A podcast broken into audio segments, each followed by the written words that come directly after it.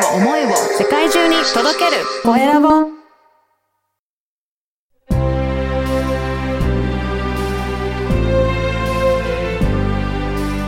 経営者の志こんにちは、コエラボの岡田です。前回に引き続き、岡部さんにはコピーライティングについて伺いました。まずはインタビューをお聞きください。今回は前回に引き続いてコピーライティングの家庭教師岡部隆二さんにお話を伺いたいと思います。岡部さんよろしくお願いします。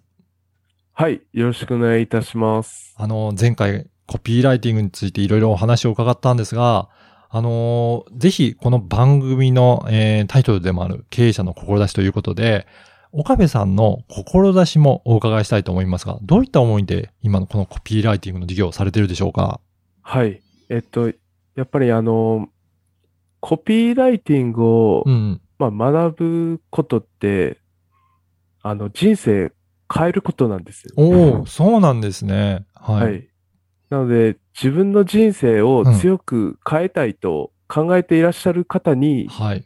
あの、コピーライティングを学んでいただければと考えています。これ、具体的にはどういうふうに、えー変わっていくっていうふうに考えられてますかね？例えば、ん僕の場合だったら、うん。実は僕ってうんあんまり仕事長続きしなかったタイプああ、そうなんですね。はい。まあ、例えば24回転職。すごいですね。はい。はい。でんそこからそのコピーライティングを学んで、うん。あの、まあ、要するに、スキル、うん人脈うん。とか、スキル、人脈、あとノウハウうんとか、そもう何も持ってない状態で、うん。あの、コピーライティング学んで、はい。売り上げも作れるし、おー人脈も手に入れたおし、はい。で、今はもう本当に講師としてやっていますので、自分のやりたいことを、えー好きなだけできる。うん。もうコピーライティングは人を動かす技術なので、うんその技術を直接学べ学べば、うん。もう他にはもう何も必要ないんじゃないかなというぐらい一番大切なスキルじゃないかなって考えています。本当に岡部さんのそのいろいろなお話聞くと、今までの人生、やっぱりコピーライティング学んで大きく変わられたんですね。そうですね。じゃあ、今まではあんまりその、そんなにじゃあ文章も書くのも得意じゃなかったっていうことなんですかね。はい。あの、まあ、学生の時はうん、本当になんか卒業論文とかあるじゃないですか。ありますよね。あなんかもう本当に苦痛で、はい。書くのが苦痛なぐらいだったんですね。えーそうなんですね。ははいい。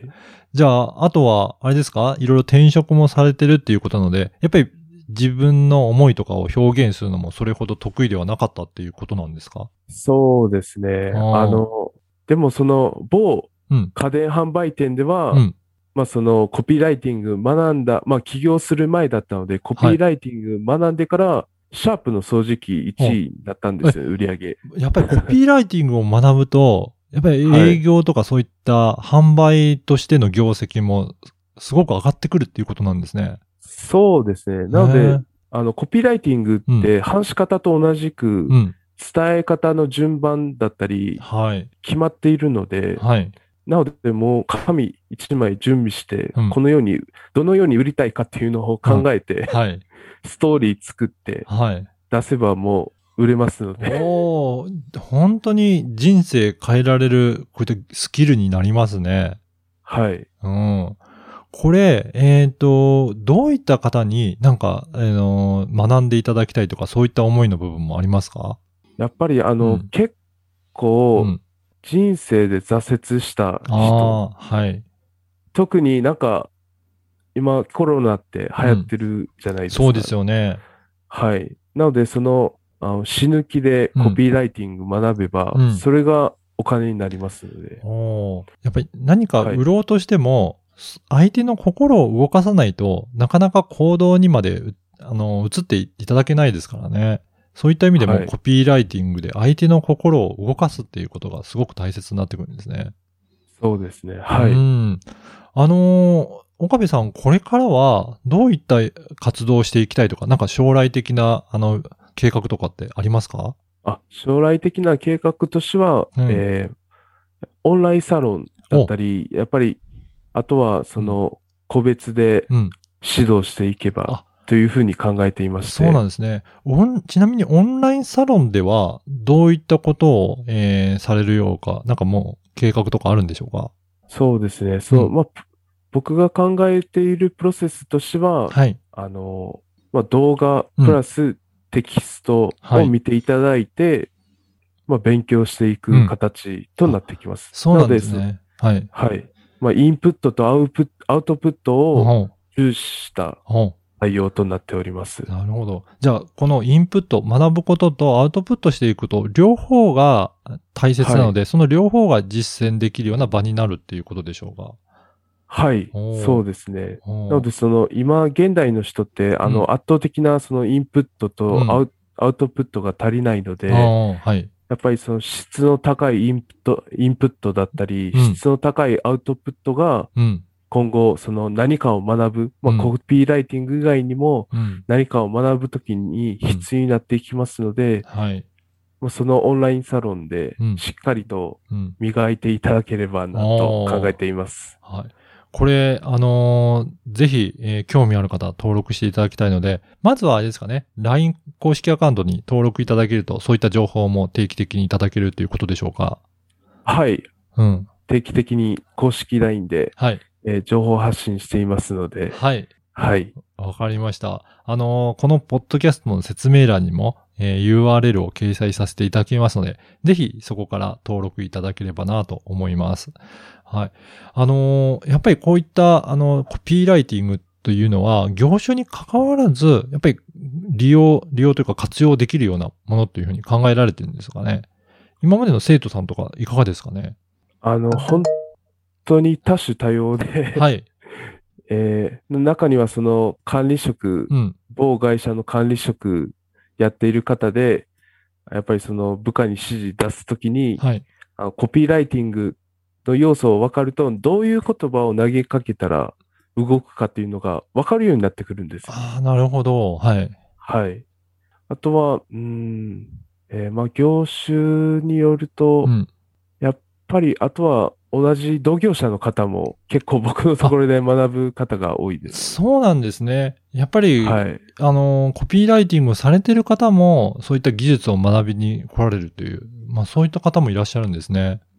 はい。おーやっぱりそういったちインプットの情報とアウトプット、両方していくっていうことが、やっぱり今後すごく大切になってくるっていうことでしょうかね。そうですね。うん。やっぱり成功するか失敗するかっていうのは、うん。あの、インプットの質、まあ、簡単に言い換えますと、うんあの、数値化してほしいんですよね。なるほど。はい、はい。はい。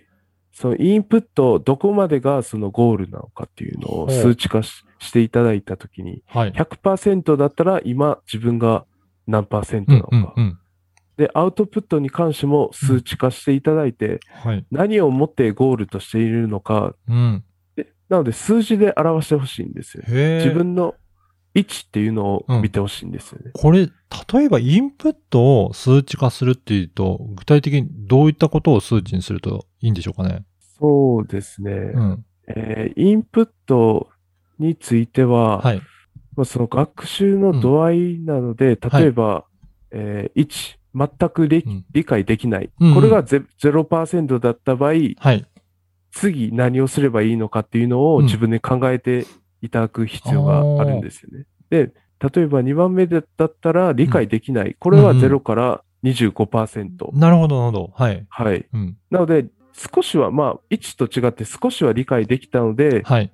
でそうなった時に、これから自分のやるべきことを、まあ、考えていただければいいんですよね。おー。で、例えば、え3番目だったら使いこなせる。うん、うん。これは完全に、えー、25%から50%なので、うん、まあ、ある程度自分は使いこなせるから、うん。じゃあ次何をすればいいのかっていうのを考え、考えるとわかると思うんですよね。うん、うん、うん。はい。で、最後に、えー、4番目っていうのが人に教えられるレベレベルなんですよ。なるほど。はい。これが50%から100%。うん、うん。なので、自分の位置がど、どこなのかっていうのをまず把握していただいて、次のステップ、レベルのステップにどうやって上がれるかというのを逆算してほしいんです。なるほど。そういった細かい自分のレベル感を数値化して表せることによって、だんだんとはいレベルアップを進んでいくっていう。